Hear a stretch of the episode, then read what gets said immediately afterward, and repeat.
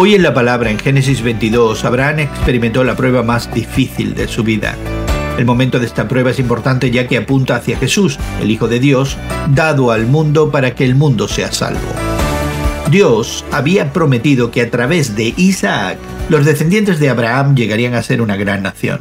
Ahora, justo cuando las cosas parecían ir bien para Abraham, Dios le dio una prueba.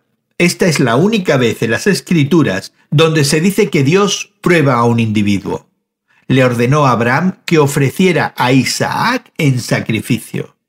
Para nosotros esta orden es sorprendente e inquietante. ¿Qué debía hacer Abraham cuando el mandato de Dios parecía estar en conflicto con su promesa? Abraham obedeció inmediatamente. Este texto justamente destaca de manera memorable dos verdades importantes.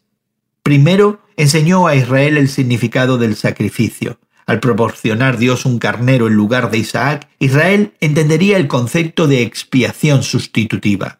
Como dijo Pablo, si Dios está de nuestra parte, ¿quién puede estar en nuestra contra?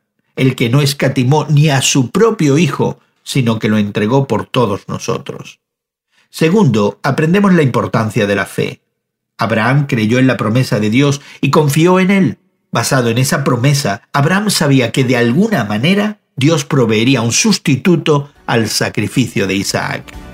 Piensa por un momento, ¿cómo reacciona Abraham ante este imposible mandato de Dios?